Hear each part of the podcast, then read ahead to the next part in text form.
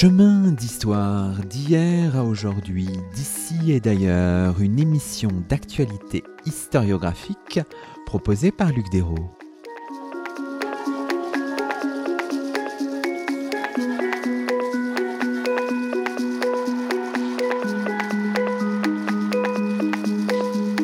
Bonjour à toutes et à tous, c'est le 122e numéro de nos chemins d'histoire, le deuxième de la quatrième saison.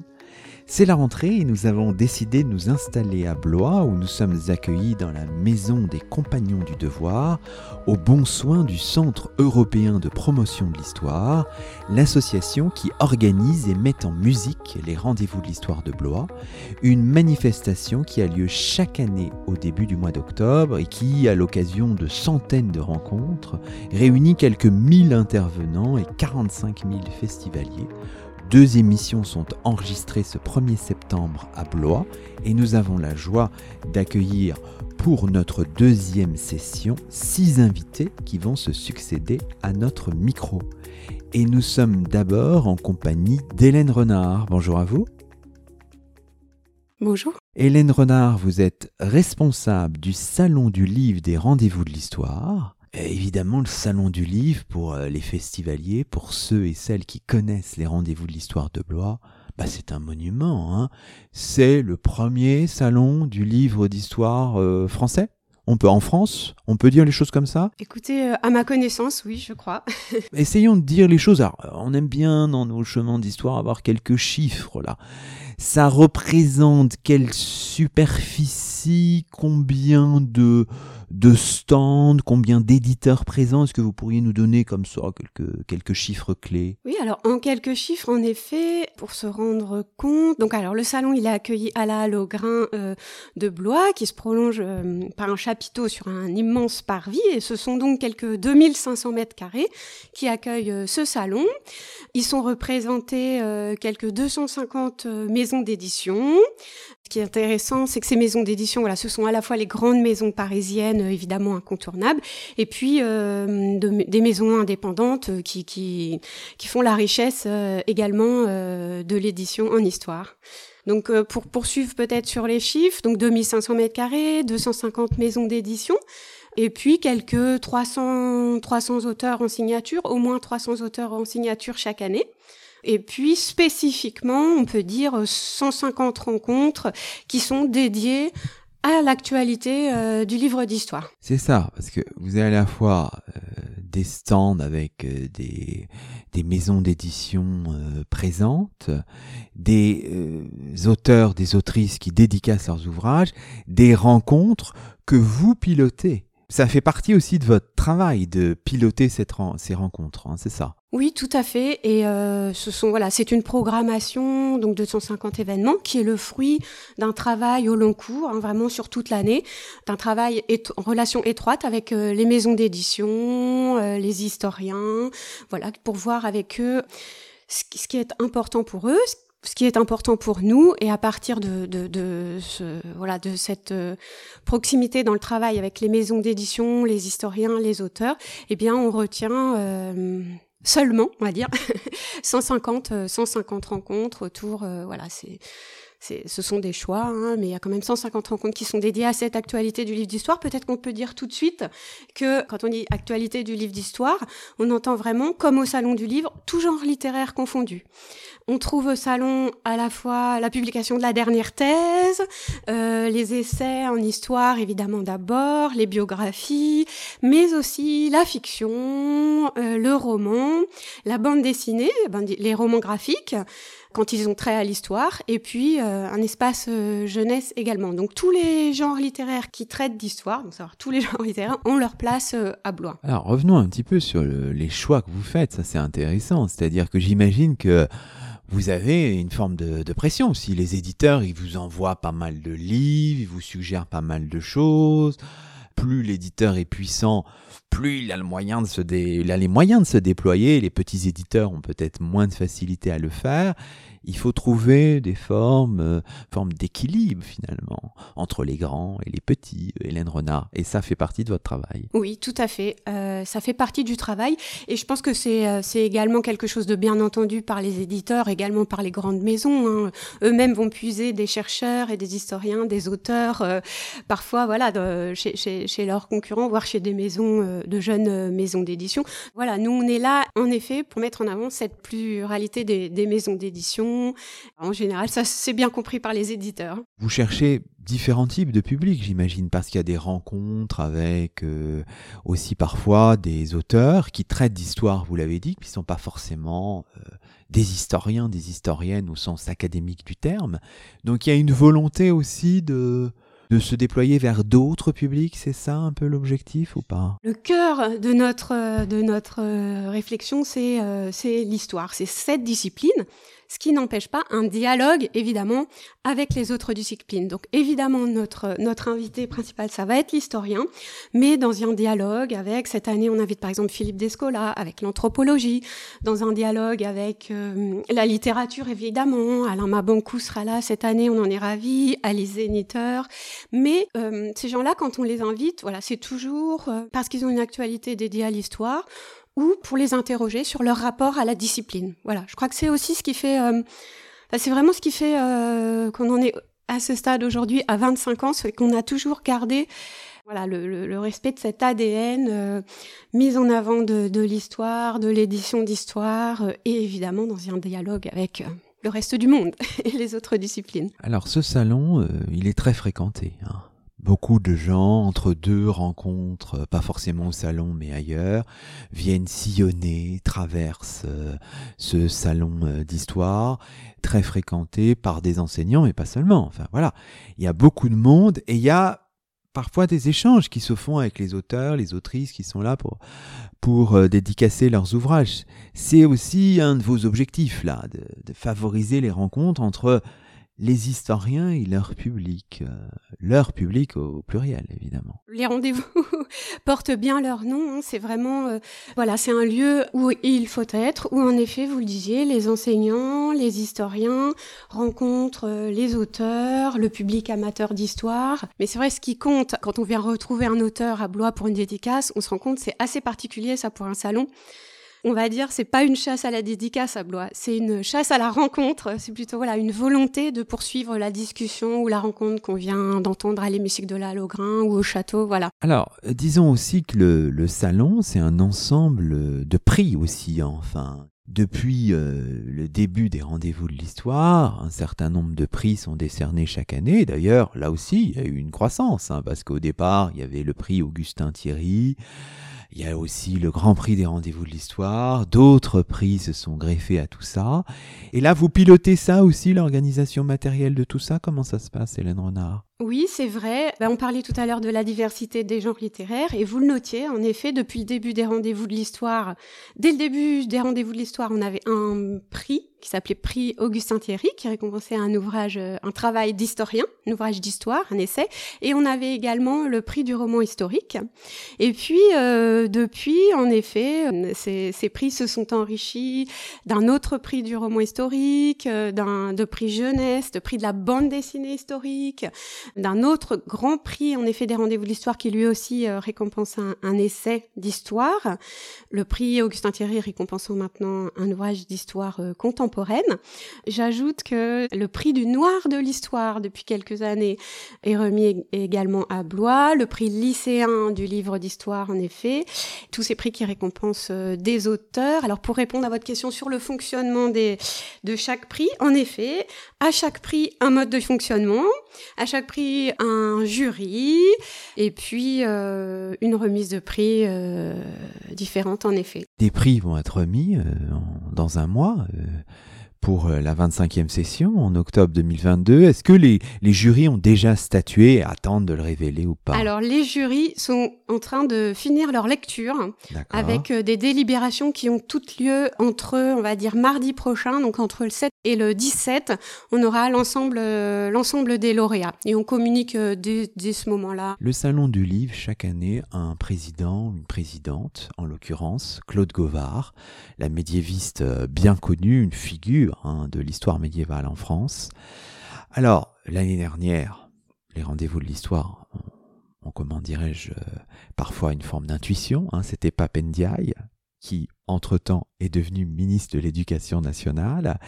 Voilà, chaque année, ce sont des noms prestigieux. Il y a un président des rendez-vous de l'histoire, mais il y a aussi un président, une présidente du Salon du Livre. Alors, quel sens de ce geste-là, de ce président ou cette présidente qui l'est pendant un court moment? Mais qu'est-ce que, qu'est-ce que ça veut dire? C'est une façon de mettre en vedette une figure, un type d'histoire Enfin, qu'est-ce que vous recherchez avec ce, nom-là? Oui, exactement. Bah, écoutez, le président ou la présidente, ça va être l'ambassadeur euh, pour l'année euh, du Salon du Livre. Alors là encore, je reviens à la variété des genres littéraires. On a pu accueillir euh, Riyad Satouf, on a pu accueillir Amin Malouf, on a pu accueillir un prix Nobel, Wole Soyinka. On a eu des romanciers, Alain Banco a été président du Salon Et là, cette année, en effet, c'est l'historienne, la médiéviste, la grande médiéviste euh, Claude Govard qui a accepté de, présider le salon. Alors pourquoi elle? Alors on était, ça faisait un moment qu'on pensait évidemment à Claude Govard. Euh, voilà, c'est une manière aussi de, saluer. Euh, l'historiographie du Moyen Âge, de saluer euh, cette grande historienne qui a toujours été dans la transmission. Donc ça aussi pour nous c'est très important. Et puis là, l'occasion, euh, au début de l'année, elle a publié son, son Jeanne d'Arc euh, dans l'esprit de la cité chez Gallimard. Et c'est vrai que c'était intéressant de voir avec elle comment sur un personnage comme ça qui est peut-être un des plus connus ou voire fantasmés pour le grand public, qu'est-ce qu'on pouvait écrire de nouveau sur Jeanne d'Arc et qui mieux qu'elle, voilà, qui va nous expliquer, je pense qu'à partir de voilà de sources, pas de nouvelles sources, mais de relecture de sources, comment euh, on peut toujours euh, finalement euh, renouveler cette histoire? Terminons peut-être par un mot personnel. Depuis quand travaillez-vous au rendez-vous de l'histoire et qu'est-ce que ça a finalement changé dans votre, dans votre vie professionnelle? Alors, bah, je suis obligée de répondre que je prépare ma 21e édition. donc il y en a une par an. Donc voilà, ça fait quelques 20 ans que, que j'officie pour ce festival. Toujours, euh, je crois, avec euh, la même passion et euh, mais avec la même envie de mettre à l'honneur, voilà, et de faire connaître au grand public ces historiens, ces auteurs et, et, voilà, de vivre à Blois ces, ces échanges entre, entre public amateur d'histoire et, et historien. En sachant que c'est vrai que chaque année, pour moi, c'est nouveau, dans la mesure où chaque année, on a une production euh, éditoriale euh, que je suis euh, à l'affût de découvrir. Pour moi, du coup, chaque année, chaque année, c'est nouveau. Alors, je dois dire pour nos auditeurs, parce que nous sommes un peu dans les coulisses, là, nous sommes dans les locaux du Centre européen de promotion de l'histoire. Il y a des livres partout, hein. Hélène Renard. Voilà, c'est un peu un bonheur euh, de vivre ça à l'année, ouais, de, préparer ces rendez-vous dans un tel cadre. Merci beaucoup. Merci à vous. Et nous sommes maintenant en compagnie de François Barré. Bonjour. Bonjour. François Barré, vous êtes chargé de programmation au rendez-vous de l'histoire de Blois, plus particulièrement de la programmation histoire. Alors, il faut peut-être nous, expliquer en deux mots qu'est-ce que ça veut dire la programmation histoire bah, C'est bien le rendez-vous de l'histoire. Alors, c'est quoi la programmation à fait. On, parle beaucoup d'histoire, mais il y a une programmation qui est faite par un conseil scientifique, donc composé euh, d'historiens, de journalistes, d'autorités de l'éducation nationale, et euh, qui est présidé par Jean-Noël Jeannet. Et donc, c'est ce conseil scientifique qui programme pour le festival les grandes conférences, les grandes tables rondes, voilà les, les moments importants du, du, festival. Et donc il faut coordonner tout ce travail scientifique. Donc c'est mon c'est mon rôle. Et à côté de cette programmation du conseil scientifique, il y a ce qu'on appelle aussi les, cartes blanches. Voilà, on fait un appel à projet et il y a tout un tas de, de structures, des, laboratoires de recherche, des universités, des chercheurs, des associations qui nous proposent des, des cartes blanches et qui envoient des projets d'intervention, de table ronde au festival. Et donc on les sélectionne. Donc, nous étions tout à l'heure avec Hélène Renard, chargée, elle est responsable du salon, euh, du salon du livre, des rendez-vous de l'histoire, et elle a en charge la programmation de toutes les manifestations qui sont liées au salon. Et vous, c'est une autre programmation hein, que nos auditeurs voilà, tout à fait. bien, même s'ils peuvent aller de l'un à l'autre sans, sans, apercevoir ça. Mais il y a voilà, il y a deux types de programmation. Puis il y a aussi les autres cycles hein, qui sont gérés par d'autres d'autres intervenants. Vous vous gérez la programmation main dans la main, euh, histoire des rendez-vous de l'histoire, main dans la main avec le conseil scientifique. Ça veut dire que Vous dialoguez par mail, en présence aussi avec les oui, membres Oui, il y a de des, ce des réunions régulières de, de, ce conseil scientifique. Il y a une commission carte blanche aussi qui étudie l'ensemble des dossiers que l'on reçoit. Et parliez du programmation salon du livre, donc là c'est plutôt lié à l'actualité du livre d'histoire, donc les livres qui, qui, sont sortis récemment. Là, le conseil scientifique pour sa programmation, elle, elle s'appuie vraiment sur le thème. Sur le thème, donc, donc la mer pour les prochains rendez-vous. Et pareil pour les cartes blanches, il y a beaucoup de, de structures qui nous envoient des, des projets liés au thème. Parce que, par exemple, là, on a reçu des, des projets de beaucoup d'universitaires qui travaillent sur la mer. Mais euh, ça peut être aussi ouvert à l'ensemble des travaux historiques, hein, bien sûr. Imaginons, enfin, essayons d'imaginer votre année un peu, euh, François Barré. Donc, on imagine aussi que tout s'accélère, plus on se rapproche du mois d'octobre. Donc Je là, confirme. un mois de l'événement, vous êtes euh, vraiment suroccupé. Merci d'ailleurs de, de, consacrer du temps pour notre pour notre émission. Euh, donc, imaginons un peu les choses se déployer. On pense vraiment très en amont ces, ces rencontres. Oui, oui, là, vous voyez, on est à un mois du festival, on a déjà, on est déjà en réflexion pour l'édition 2023. Donc, ah, euh, notamment, il y a une réunion du conseil scientifique euh, la semaine prochaine, donc le, le 8 septembre, et il va être question du, du thème de l'année suivante. Donc, on, vraiment, on anticipe plus d'un an à l'avance euh, l'édition à venir. Donc pour vous, on imagine que l'expérience, enfin, exaltante, hein, je crois que vous êtes à ce poste-là, non pas au rendez-vous de l'histoire, depuis quelques mois seulement. Tout à hein. fait. Euh, ça doit être exaltant dialoguer avec des chercheurs, euh, euh, jeunes ou moins jeunes, confirmés. Enfin voilà, c'est passionnant. Enfin, ah oui, on est au cœur de la machine, je dirais. Hein. On fait la programmation, on construit ce qui va devenir donc un rendez-vous qui va durer quatre jours en octobre. Avant, vous étiez plutôt dans la communication, c'est oui, ça Oui, voilà, je m'occupais de fonction la communication numérique et donc plus spécifiquement des réseaux sociaux, parce que maintenant il faut être euh, sur les réseaux hein, pour, euh, pour communiquer, c'est, devenu incontournable. Et également, je m'occupais du, du site internet qui est devenu un, un support très important euh, pour nous. Vous êtes entré euh, à Blois, si j'ose dire, il y a euh, 11 ans, c'est ça? Voilà, tout à fait. Et avec quel, euh, quel bagage au départ Vous Eh bien, veniez de quel monde? je viens du, de l'histoire. De J'ai l'histoire été étudiant en, fac d'histoire. Oui. Mais où ça? À Tours, À Tours. Donc vous êtes un voilà un local. un local. Enfin, comment est-ce que vous avez découvert ces rendez-vous de, Eh de l'histoire justement, quand j'étais étudiant, étudiant, ouais. à la fac à, à Tours, donc euh, les, les rendez-vous d'histoire donc euh, incitaient les étudiants à s'y rendre et même j'ai commencé à même travailler au salon du livre, mes premières expériences euh, pour tenir des stands au salon du livre euh, pendant le festival. D'accord. Donc c'est un parcours très très cohérent. Depuis 2001. Un mois, dites-nous un peu votre état d'esprit. Vous êtes confiant, tout va bien se passer, le programme est magnifique, vous en êtes satisfait. Ah oui, c'est vraiment un, un beau programme là. Sur la mer, là, disons Oui, un peu. oui, là, on euh, devrait voyager, hein, parce que la mer, c'est vraiment un thème qui permet de toucher toute la, toute la surface du globe, euh, toutes les époques. Enfin voilà, c'est vraiment un thème euh, universel. euh. Oui, et puis on peut greffer tout un tas de choses. Je pense à la conférence inaugurale hein, qui est proposée par Alain Cabantous, un grand moderniste. un grand moderniste, et puis aussi un spécialiste d'histoire religieuse. Hein. Bon, bah vous êtes confiant, c'est parfait. Bah nous aussi. Merci beaucoup, François Merci à vous.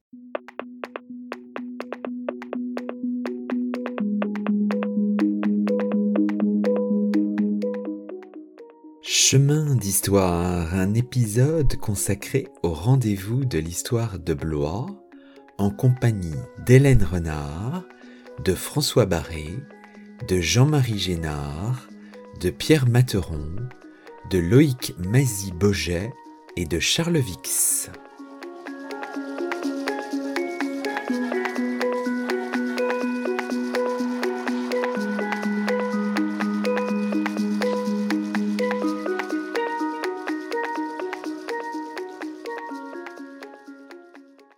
Sommes désormais en compagnie de Jean-Marie Génard. Bonjour à vous. Bonjour. Jean-Marie Génard, vous avez été coordinateur des rencontres pédagogiques et des actions scolaires des rendez-vous de l'histoire entre 2004 et 2021.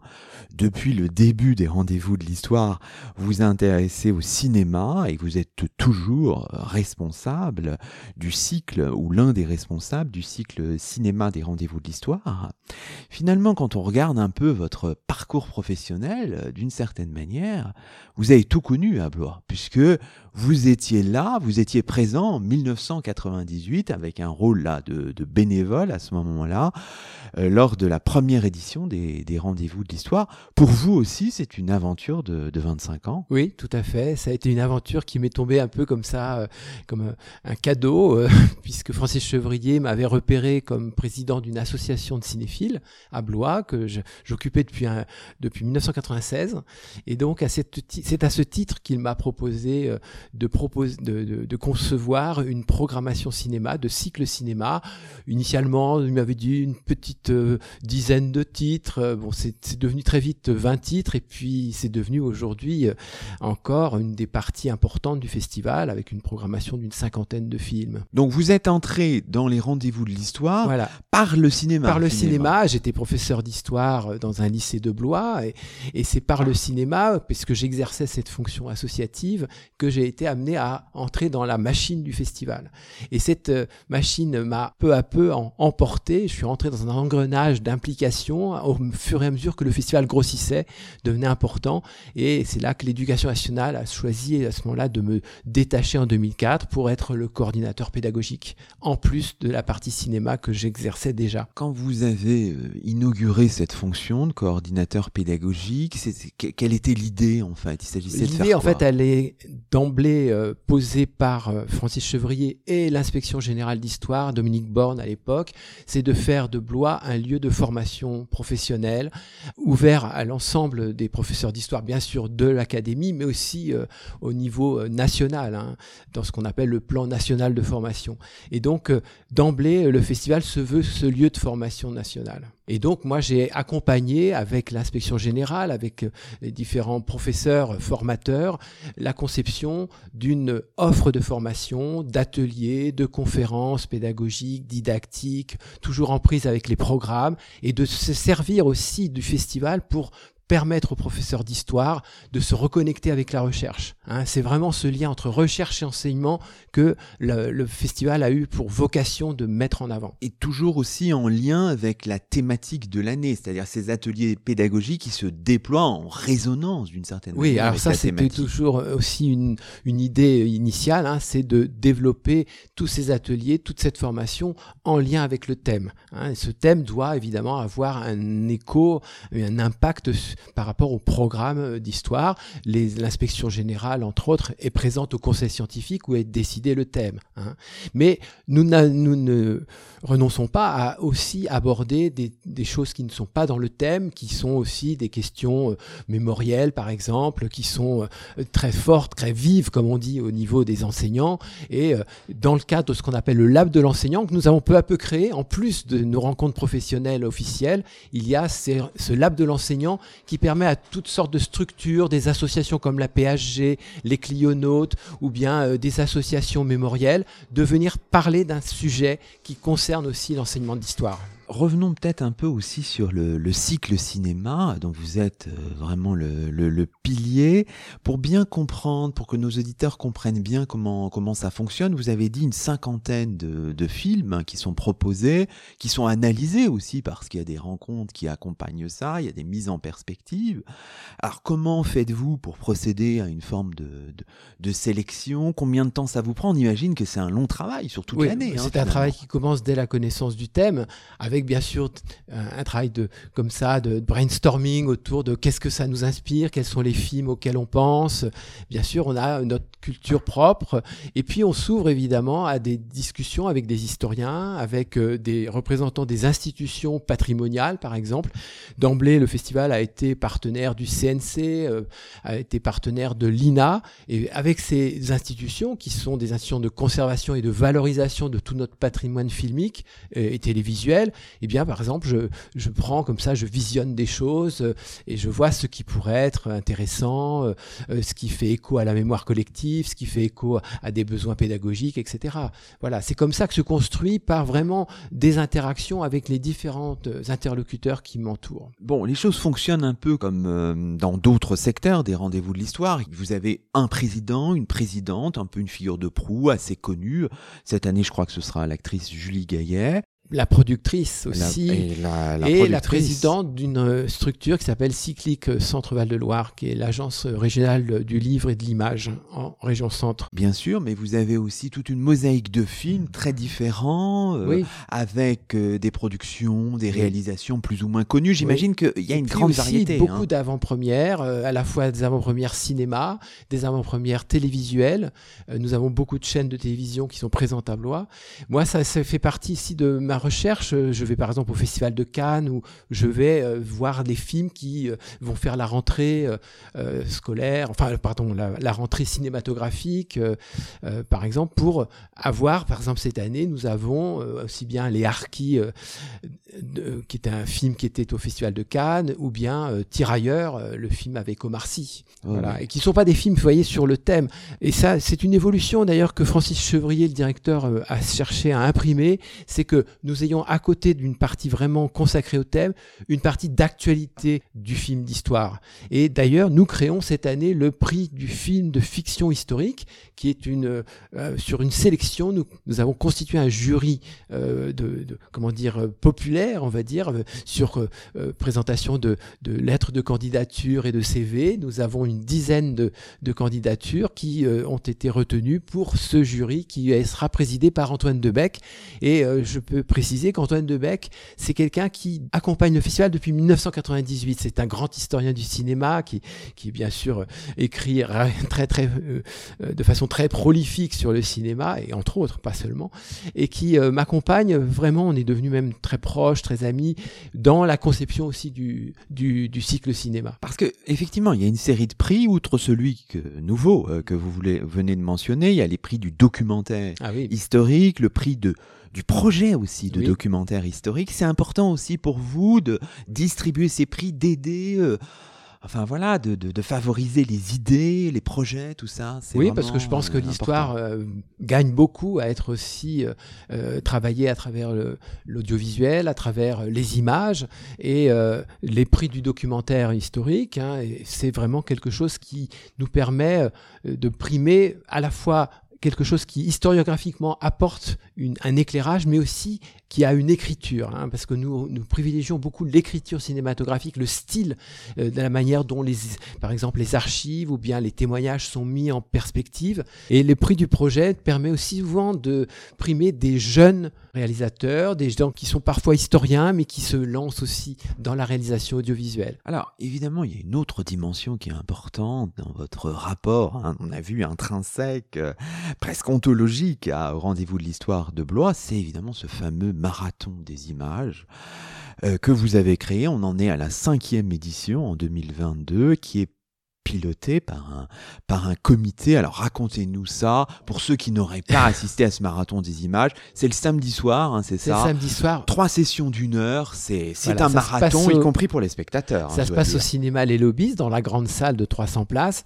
L'idée est venue en 2018 lors d'une édition spéciale qui s'appelait La puissance des images, de créer ainsi euh, un moment où les historiens seraient amenés à commenter en 5 minutes chrono une image de leur choix. hein. ça peut être une photographie, ça peut être un tableau, ça peut être aussi une image animée de 30 secondes, et euh, ils peuvent ainsi euh, rivaliser entre eux à la fois d'esprit, de, de curiosité, et donc c'est- un moment très important parce que nous, nous permettons ainsi de donner une forme de imagée comme ça très concrète de la manière dont l'histoire peut aussi s'écrire à travers le document euh, imagé.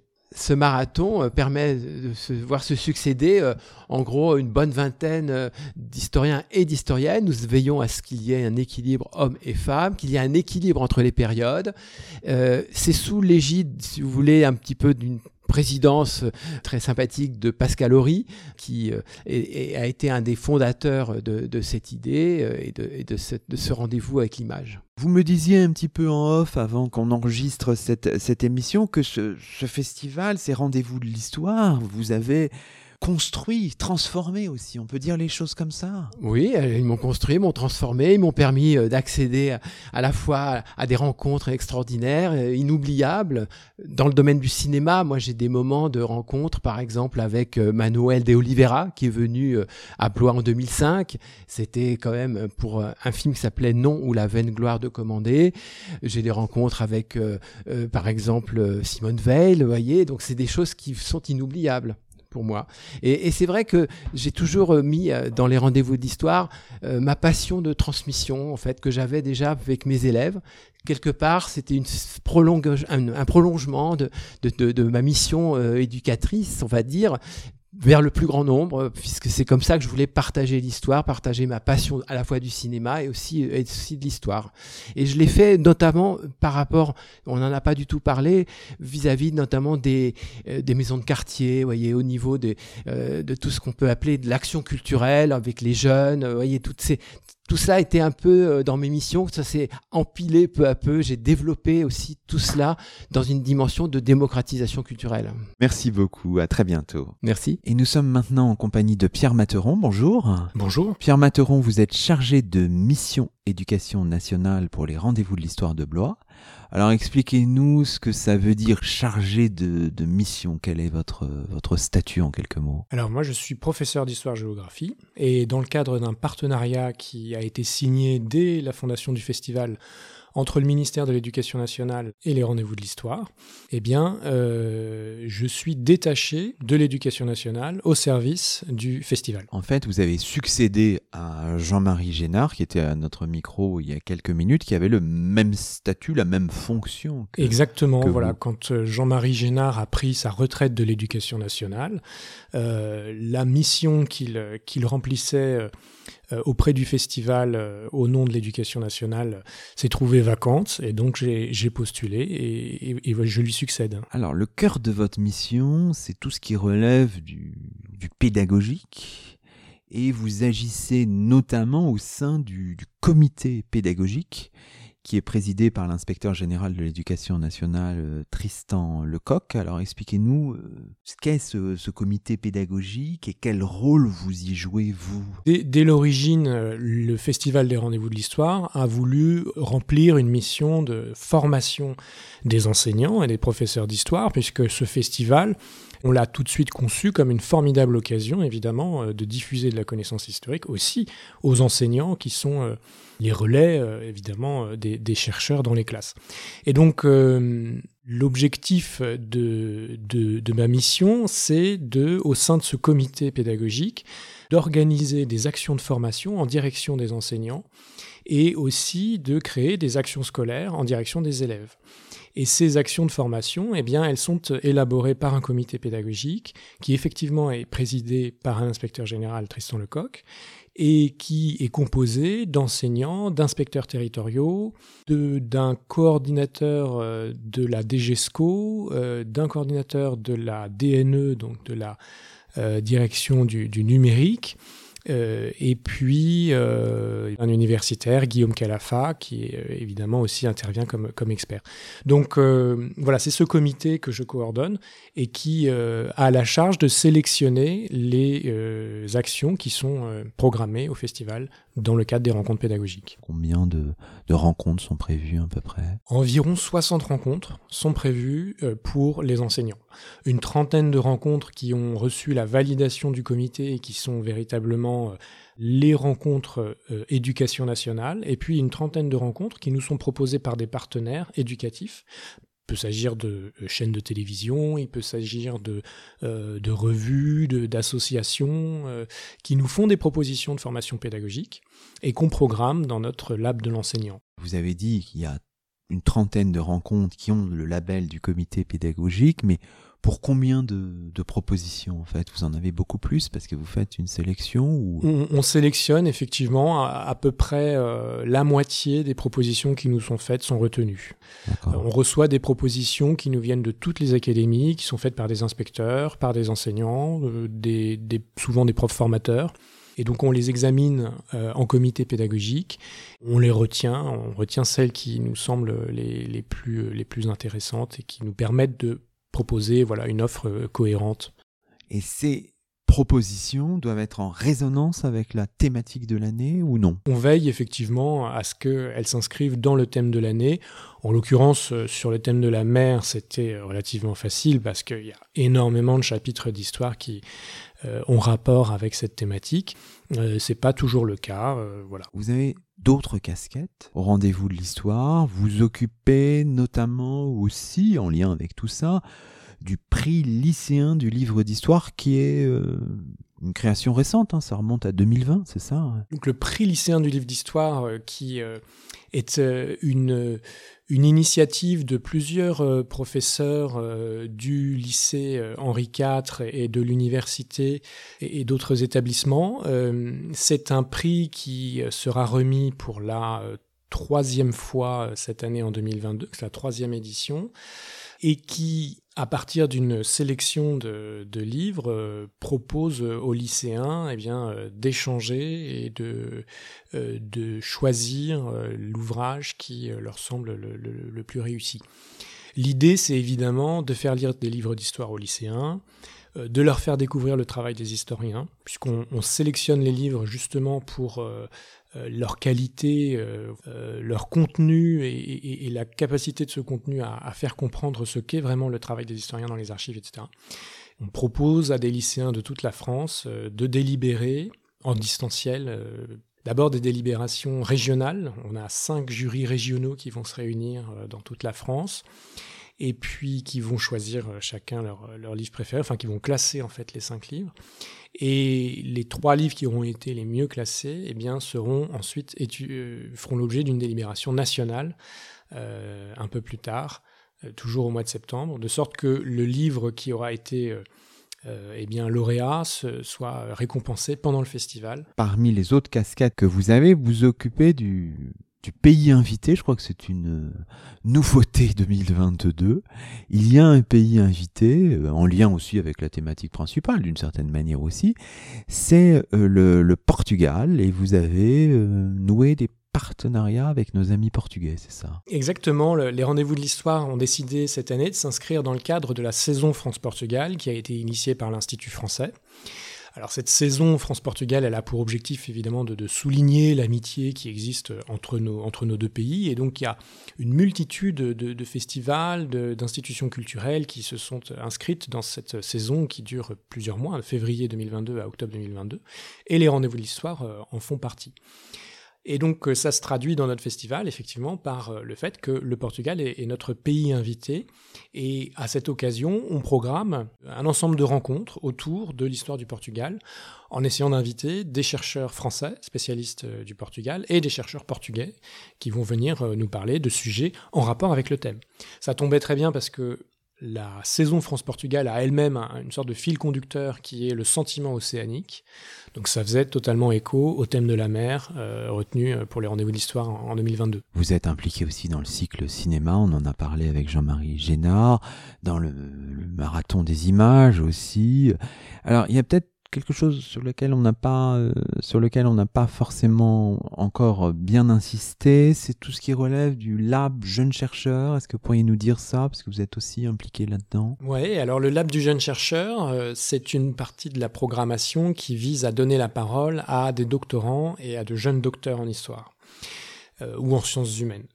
Donc c'est un cycle de- de- d'événements qui avait été piloté et, créé par euh, euh, mon prédécesseur et, donc que je reprends. Euh, sans doute parce que il, euh, voilà, il s'adresse à la jeunesse. euh, eh bien, il, euh, du coup, il, il est rattaché aux actions pédagogiques, même si en fait, ce sont déjà des, doctorants et des, docteurs hein, qui y participent. Et donc, on, programme euh, des communications qui sont données par euh, de, de jeunes docteurs, qui, à qui, voilà, il est proposé de présenter leur sujet de thèse. C'est euh, une manière de, de, mettre en lumière euh, la jeune recherche et puis euh, le, travail de, l'historien, voilà la recherche vivante. Vous étiez euh, professeur d'histoire-géographie en poste dans l'académie, maintenant vous êtes euh, détaché, vous occupez ce, poste à temps plein, vous ne regrettez pas votre choix? Euh, Non, non, je suis très content, c'est effrayant au début de commencer un nouveau métier, on se, demande si on va être capable de, de remplir cette mission qui n'a pas grand chose en commun avec ce qu'on faisait avant. Plus, j'ai commencé au 1er septembre de l'année dernière, donc euh, à un mois de l'édition précédente, euh, alors que j'ai eu l'impression de monter dans un train euh, lancé à toute vitesse.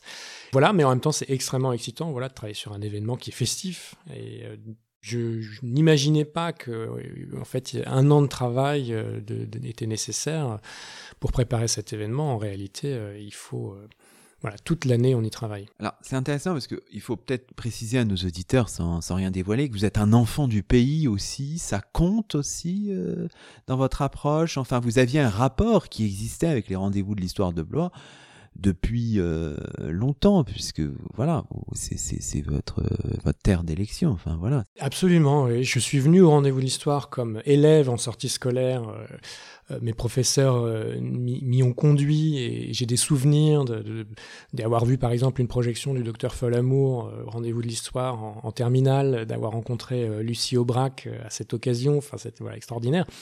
Et j'y suis venu comme étudiant en histoire par la suite, j'y suis venu comme euh, prépara, prépara, quand j'étais en préparation des concours de l'enseignement, euh, j'y suis venu euh, ensuite comme enseignant, j'y suis venu avec mes élèves. donc oui, oui, pour moi c'est vraiment un grand moment, un grand rendez-vous, un temps fort de l'année. Et jamais j'avais imaginé pouvoir y travailler un jour. C'était pas, enfin voilà, je n'avais pas vraiment en fait réfléchi à la manière dont tout ça fonctionnait. Et maintenant que je le vois de l'intérieur, bah, c'est très excitant. Bon, vous êtes heureux bah, c'est bien. Parfaitement heureux. Merci beaucoup, à bientôt. Merci Luc.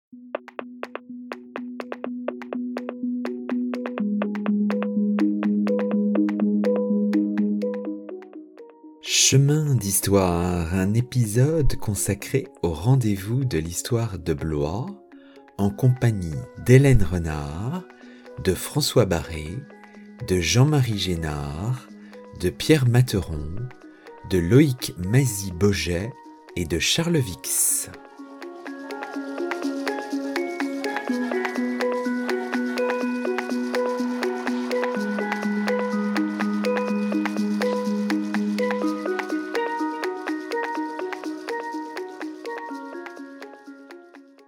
Nous sommes désormais en compagnie de Loïc Mazy-Boget. Bonjour à vous. Bonjour. Loïc Mazy-Boget, vous êtes chargé de la logistique et de l'accueil des publics au rendez-vous de l'histoire de Blois. Alors là, c'est quand même très important, c'est fondamental. On vous oublie peut-être de temps en temps, mais sans vous, rien n'est possible, disons-le à nos auditeurs. Ah, je sais pas si rien n'est possible. Après, j'ai un travail qui, par essence, quand il est bien fait, ne se voit pas. C'est-à-dire, expliquez-nous, qu'est-ce que vous faites enfin, Alors, c'est vrai que logistique, accueil des publics, c'est des grands mots qui sont pas forcément les plus explicatifs. On va dire que je suis en charge de l'organisation matérielle du festival, de, de la mise en place euh, bah déjà des salles, qu'elles soient ouvertes et fermées en temps et en heure avec le bon nombre de chaises. On va passer par des histoires de, de mise en place de sécurité, de mise en place de, de temps de relations publiques avec des traiteurs qui doivent venir. Euh, c'est vraiment c'est très diversifié. Hein. Euh, là, par exemple, ça faisait deux ans que j'avais des protocoles sanitaires à mettre en place et à appliquer. Bon, ben, c'était pas le plus rigolo, mais c'est sur moi que ça retombait.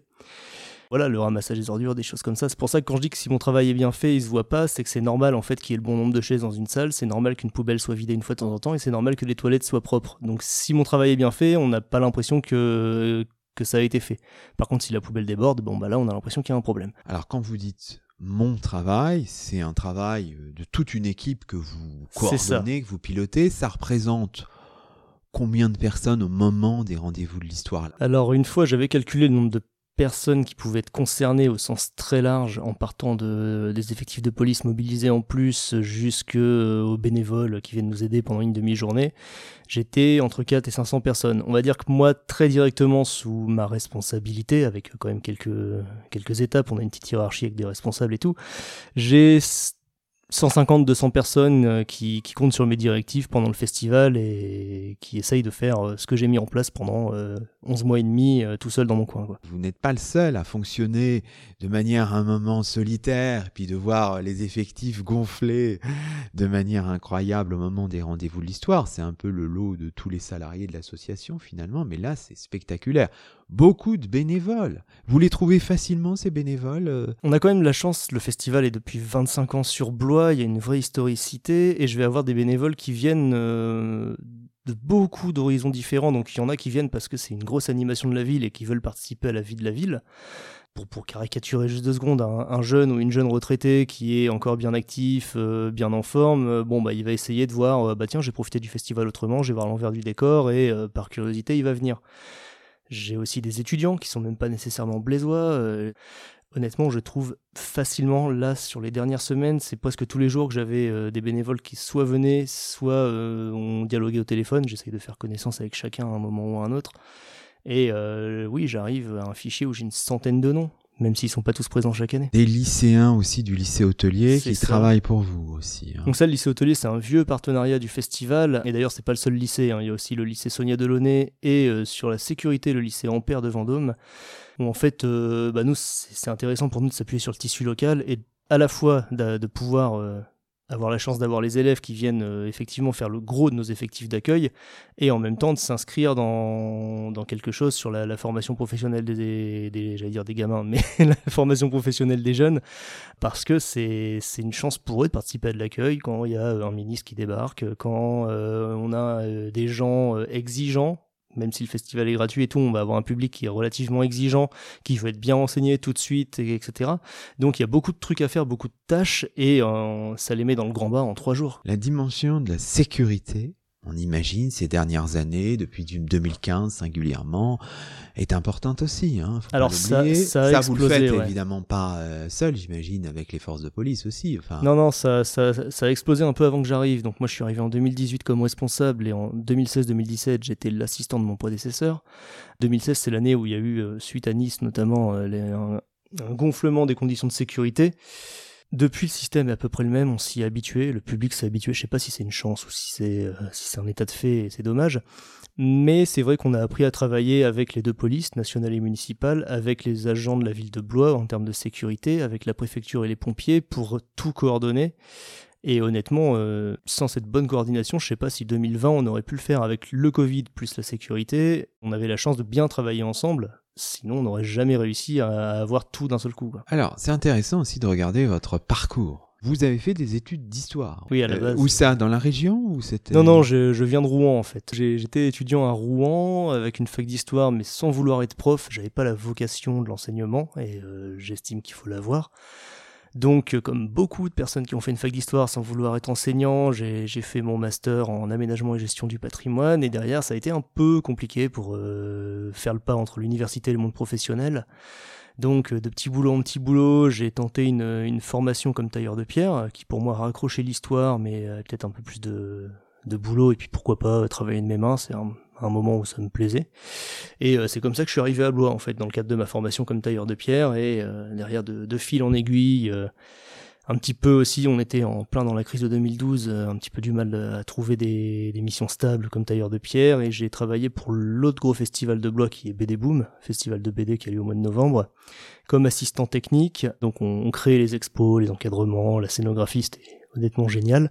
Ça a duré deux ans, et après je suis arrivé au rendez-vous de l'histoire donc j'ai raccroché l'histoire d'une manière qui n'était pas forcément prévue, mais qui, qui au final fait un peu la somme de mon parcours, parce que j'avais pas forcément de vocation aux tâches techniques euh, comme j'ai aujourd'hui. Euh, en ayant fait juste une, fac d'histoire. Et alors, comment se présente l'édition 2022 Là, on est à un mois de, l'ouverture des rendez-vous de l'histoire. Est-ce que vous êtes euh, raisonnablement confiant? Tout va bien se passer? Bah, Je sais que je vais rentrer dans une période où je vais pas beaucoup dormir, mais ça c'est comme chaque année. Disons que je suis confiant au sens où euh, on a l'air un peu plus tranquille, ou au moins on a plus d'expérience en termes sanitaires, donc ça c'est pas quelque chose qui me fait peur. Pareil pour la sécurité, c'est huilé. Non, on est sur une année euh, de défi au sens où le festival va passer pour la première fois de la réservation numérique, et ça c'est quelque chose que je pilote, c'est 5 ans de travail pour le coup, parce que oui, on se dit que je prépare une édition, mais il y a aussi des trucs un peu plus structurels sur le, futur du festival et pas juste l'édition à venir. Et donc de la réservation numérique pour un festival gratuit, pour un festival multisite, pour un festival qui veut rester quand même libre d'accès au maximum et ne mettre personne sur le côté. Je pense euh, notamment à des usagers qui seraient plus fragiles numériquement, qui voilà, ont moins l'habitude. C'est, ça représente un véritable défi, mais je, suis serein, on est, bien entouré. J'ai deux collègues qui travaillent avec moi, euh, une spécifiquement sur la billetterie et une qui me rejoint sur les tâches très matérielles de répartition des moyens et tout, qui sont euh, limite plus compétentes que moi sur certains domaines, donc on fait une bonne équipe. Alors, qu'on explique à nos auditeurs, la réservation numérique pour certaines de ces conférences sera possible à partir de quelle date? Alors, on va ouvrir au public les réservations le 26 septembre. On a, on a fait le choix que ce soit relativement tard avant le festival. En fait, un de nos grands défis en tant que festival gratuit, c'est d'éviter les gens qui réservent et ne viennent pas. C'est sur un festival gratuit, il faut savoir que c'est entre 40 et 60% sur les conférences qui sont réservables, donc sur les 200 conférences, il y a quand même toutes les plus grandes salles du festival, on laisse 50% des places sont réservables et 50% sont en accès libre.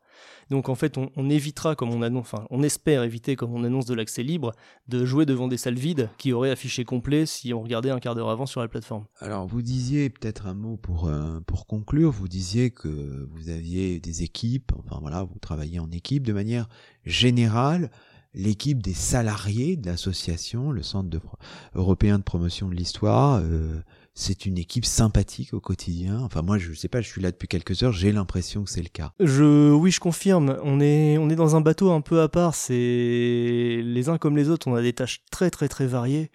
Euh, là, moi, si vous voulez un exemple, aujourd'hui, je m'occupe aussi bien d'organiser un pot à Paris euh, en sachant à quelle heure le traiteur peut arriver et s'il pourra brancher son frigo, que euh, justement les tâches très pratiques de d'agent de sécurité qui doit arriver à telle heure et prendre le relais avec le maître chien.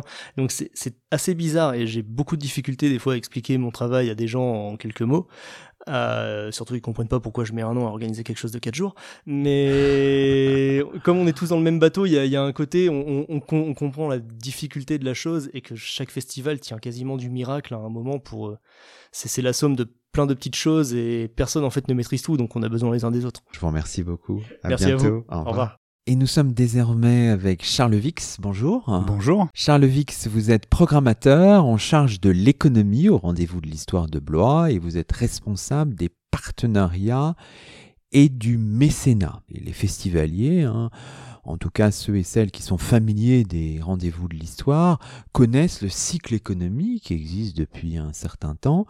Et euh, vous êtes notamment euh, responsable de ce cycle, c'est ça On peut dire les choses comme ça? C'est une une partie de votre travail. C'est une partie du travail, absolument, tout à fait. Oui, euh, organiser euh, des rencontres, euh, des conférences, différents événements autour de, de l'économie pour démocratiser la science économique, les sciences économiques et sociales. Et, et, donc, on a une programmation très large dans le cadre du, du festival. En rapport avec la thématique générale de la mer ou un peu plus large que ça Alors c'est toujours un peu plus large. Euh, c'est cette thématique, euh, je dirais plus que c'est un fil rouge. Donc on a effectivement une partie des, des conférences qui traitent de ce sujet-là, du sujet maritime en l'occurrence, du sujet littoral, euh, de la mer, et on a une autre partie qui euh, qui traite voilà de, de sujets d'actualité, on va dire, puisque comme vous l'imaginez, voilà l'économie en ce moment et, et depuis le début de, du conflit en Ukraine, c'est vrai que c'est quelque chose qui qui est au cœur de nos on aura notamment une soirée d'ouverture euh, qui traitera des mutations de la société française depuis 30 ans, voilà, ça travaillera sur euh, cette segmentation euh, des, territoires, les transformations du, monde du travail. Donc c'est des thématiques qui sont beaucoup plus larges. Hein. Euh, on, est sur une thématique euh, politique, euh, sur qu'est-ce que c'était la France il y a 30 ans et qu'est-ce que sera peut-être aussi la France dans, quelques années. Et puis on a des, des choses plus précises, voilà, sur l'inflation. Qu'est-ce que c'est que l'inflation? Comment comment est-ce que cette notion qu'on utilise énormément en ce moment hein, puisque c'est vrai qu'on est sur euh, une, une, un moment particulier autour de ce, sujet-là depuis maintenant euh, presque un an, hein, une inflation qu'on n'a pas connue depuis les années 70. Donc voilà, donc c'est au cœur de la vie des gens en ce moment quand on voit euh, voilà l'augmentation du prix de certains biens et services, l'essence en particulier. Qui sont les animateurs de ce cycle économie? Qui sont les conférenciers, les, les conférencières, des économistes, mais pas seulement? Enfin, dites-nous un peu des gens connus, des gens moins connus. Enfin, voilà. Oui, bien sûr, il y a, y, a, y a, de tout. Hein. Il y a effectivement des gens qui sont, euh, qui sont très connus et puis vous avez des, jeunes chercheurs aussi euh, voilà qui sont qui sont présents sur la sur la programmation. Il se trouve qu'on a aussi un conseil scientifique voilà euh, qui s'occupe aussi de, de, la programmation du, cycle économique. Donc c'est des personnes qu'on voit régulièrement et qui vont nous proposer voilà des thématiques euh, des acteurs du monde économique qu'on pourra euh, qu'on pourra inviter. Mais euh, voilà on aura Jérôme Fourquet de l'IFOP que, que tout le monde connaît et voit régulièrement dans les médias ou je pense aussi à, à Daniel Cohen qui est un économiste voilà, qui, euh, euh, qui est aussi très présent euh, dans, le, dans le monde médiatique, donc très connu du grand public. Et puis on aura des, des, jeunes chercheurs, voilà, des gens qui sont moins connus, mais spécialistes de certaines questions. je pense à Jean-Baptiste Fressos, par exemple, qui est un historien de l'énergie. On parlera de l'énergie en ce moment. Voilà, ça intéresse tout le monde de savoir ce qui va se passer par rapport à la facture de gaz, notamment. Quelles sont les logiques dans les, dans les mois qui viennent, quelles sont les décisions qui seront, qui seront prises, et expliquer aussi aux gens d'où ça vient, pourquoi. Euh, euh, voilà, c'est aussi l'intérêt de, de, de, ce cycle économique, c'est de dire que l'économie c'est pour tout le monde et que c'est pas juste pour des experts. Et avec, on imagine, des courants de pensée euh, différents, hein, des penseurs qui ont une vision de l'économie peut-être parfois opposée, contradictoire. Enfin, Absolument, oui. Nous, on est de ce point de vue-là non partisan. Hein, on invite toutes toutes les couleurs, on va dire, du, du, du, monde économique. Donc ça va des, des orthodoxes aux hétérodoxes, voilà, des libéraux, des libéraux, bien sûr, euh, des gens qui sont euh, plus plus à gauche.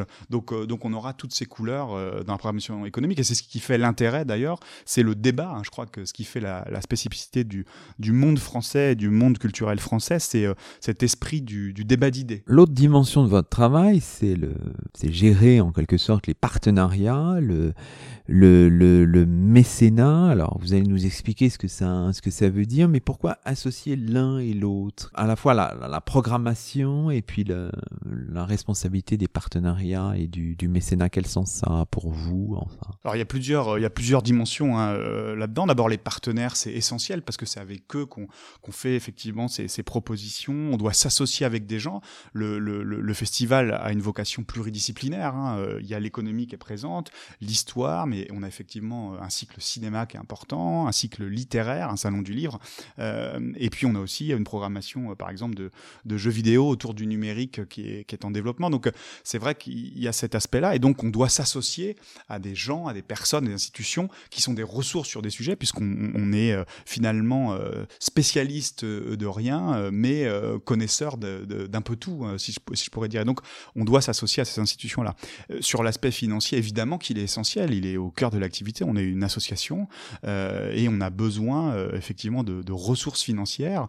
Tout d'abord parce que les subventions publiques sont euh, effectivement euh, stables, on va dire, et donc quand on a une inflation en particulier cette année, on a une augmentation de nos coûts euh, et donc une érosion finalement aussi nous financière. Donc il faut trouver constamment des, des, des ressources nouvelles. Hein. Les, les, coûts logistiques augmentent, la nourriture, le prix de la nourriture augmente, et donc ça a un impact pour des associations comme la nôtre. Donc pour vous, ça veut dire ça. Enfin, c'est complexe, enfin, et puis c'est 100 fois remis sur le, métier, enfin, je veux dire, d'année en année, on imagine, parce que les partenariats se transforment, les, euh, enfin, voilà, vos, vos partenaires euh, évoluent, enfin voilà. Oui, les institutions se transforment, les partenaires changent, les directions d'institutions changent. Donc effectivement, on doit, on, on, doit retravailler chaque année ces, ces, partenariats. Les stratégies des institutions ou des partenaires peuvent être amenées à, à, évoluer. Donc il faut qu'on soit à l'écoute de ça.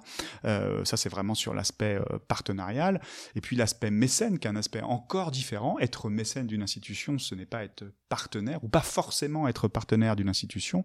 Voilà, donc le développement des actions euh, de mécénat euh, auprès des entreprises, euh, à la fois en région et plus largement sur le territoire national, puisque le festival a clairement une dimension nationale, voire même internationale, hein, puisqu'on invite le Portugal par exemple cette année. donc le, festival est connecté hein, au, monde au vrai sens du terme hein, et à l'Europe en particulier. mais c'est vrai que c'est une dimension importante aussi d'aller chercher des mécènes privés hein, des, philanthropes, on dirait. voilà, et, c'est des dimensions qui existent en France, qui se sont beaucoup développées. Alors on n'est pas du tout évidemment sur le, même le même créneau, on pourrait dire que les Anglo-Saxons par exemple, ou les institutions culturelles, hein, quelles qu'elles soient, ont énormément développé ça, mais c'est un modèle qui est, très différent. Mais, mais nous, c'est vrai qu'il y a une inspiration au départ de ce de ce modèle-là. Parce que vous avez un certain nombre de partenaires, enfin qui sont quand même des partenaires historiques, enfin dans l'histoire des rendez-vous de l'histoire de, Blois, euh, qui vous suivent depuis de, très longues années, mais il faut quand même euh, en inventer d'autres, enfin. Bien sûr. voilà. Non, non, on peut penser effectivement euh, à la CASDEN, la Maïf et la MGEN qui, qui suivent le festival depuis euh, depuis euh, depuis ses débuts, et puis d'autres partenaires qui sont ensuite arrivés arrivés plus tard. il faut continuer comme ça à avoir à avoir des, des, partenaires. Je pense notamment aux, TPE, PME sur le territoire ici en Centre Val de Voir qui connaissent le festival, mais pour lesquels il faut effectivement avoir une, une, une stratégie d'approche pour euh, voilà tout simplement euh, s'associer à un des enfin le plus grand événement finalement avec le printemps de Bourges hein, dans la région euh, Centre-Val de Loire. Quand on regarde votre parcours aussi personnel, hein, vous êtes finalement vous travaillez pour les rendez-vous de l'histoire de Blois ou en tout cas pour le Centre européen de promotion de l'histoire depuis seulement quelques mois, Charles Vix, et vous avez vous-même une, euh, je sais pas, une expérience qui vous préparait à faire ce que vous faites maintenant? Expliquez-nous un peu comment les rendez-vous de l'histoire de Blois ont surgi en quelque sorte dans votre parcours professionnel? Je crois qu'ils n'ont euh, pas surgi. Hein. Ce qui s'est réellement passé, c'est que les rendez-vous de l'histoire, c'est quand même euh, le premier festival de débat d'idées en France et sans doute un des plus grands festivals européens sur cette thématique historique, mais qui a beaucoup, comme on le disait, de ramifications puisque on peut aborder l'histoire euh, par euh, beaucoup de, points de vue, euh, par beaucoup d'entrées différentes. Et donc, c'est un festival évidemment que je, connaissais de nom et de réputation. Et il se trouve que voilà, dans, le, domaine culturel, c'est forcément un honneur hein, de participer et, de travailler pour une, institution comme, ce festival. Donc, il était assez naturel après mon parcours voilà, dans, le milieu culturel et le développement notamment de, de projets que j'ai pu faire auparavant euh, dans le domaine du débat d'idées, qui, qui, est au cœur, euh, au cœur du, du, du, festival depuis sa, sa création. Et il était un peu naturel qu'à un moment donné, j'atterrisse, on va dire, au vrai sens du terme, puisque j'arrive de, de, de, Quito euh, en, en Équateur, euh, où j'étais encore il y, a, il y a quelques, quelques mois. Et donc j'ai atterri effectivement au, au, festival et pour effectivement développer, imaginer d'autres projets. Quand vous regardez un peu les, les perspectives, là, on, le, rendez-vous de l'histoire euh, célèbre leur, euh, leur 25 ans, euh, enfin leur 25 ans d'existence. En tout cas, c'est la 25e édition qui se profile en octobre 2022. Qu'est-ce que vous imaginez, puisque c'est le débat d'idées qui vous intéresse, pour les rendez-vous d'histoire de 2023, 2024 Qu'est-ce que vous avez en tête? On sait par exemple que votre collègue Pierre Materon, qu'on avait tout à l'heure à notre micro, s'intéresse aux jeux vidéo. Enfin voilà, qu'est-ce que Qu'est-ce qui vous vient en tête? Est-ce que vous avez déjà des, des, des perspectives de rencontre d'un nouveau type? Enfin, qu'est-ce que quel est le futur de, des rendez-vous de l'histoire Alors le, futur, le futur, c'est c'est pas moi qui euh, non, pas vous tout seul, certainement. Pas moi tout seul. Hein. C'est c'est d'abord euh, euh une une problématique d'équipe aussi, hein, avec l'ensemble de, c'est des discussions qu'on a avec l'ensemble l'ensemble de l'équipe. Euh, mais sinon, effectivement, l'aspect euh, numérique, audiovisuel, numérique est, est, est intéressant. Je pense qu'il y a des choses à faire euh, effectivement dans le dans le domaine et ça peut tout à fait rejoindre euh, l'économie. Hein.